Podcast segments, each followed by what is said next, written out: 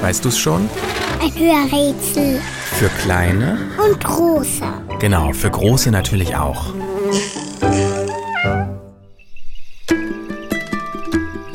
Das Tier, das wir suchen, ist nach einem Vierbeiner benannt, auf dem man reiten kann.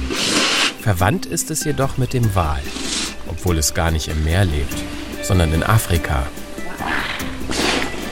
Eigentlich müsste unser Tier Faultier heißen, denn die meiste Zeit des Tages verbringt es mit Schlafen und in der Gegend rumliegen.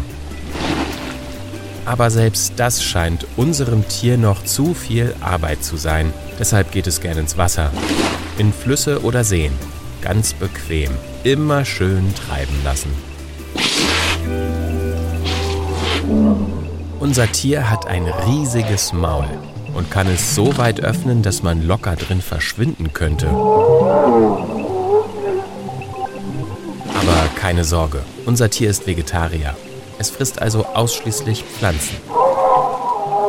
Der Körper unseres Tieres erinnert an ein Fass. Darauf sitzt ein wuchtiger Kopf. Unten sind kurze, kräftige Beine. Wenn unser Tier erwachsen ist, gibt es an Land nur ein einziges Wesen, das größer wird. Der Elefant.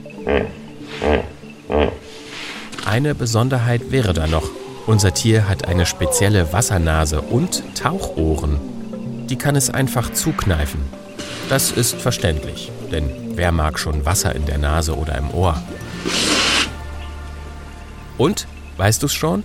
Welches Tier suchen wir? Ich sag es dir. Es ist das Flusspferd.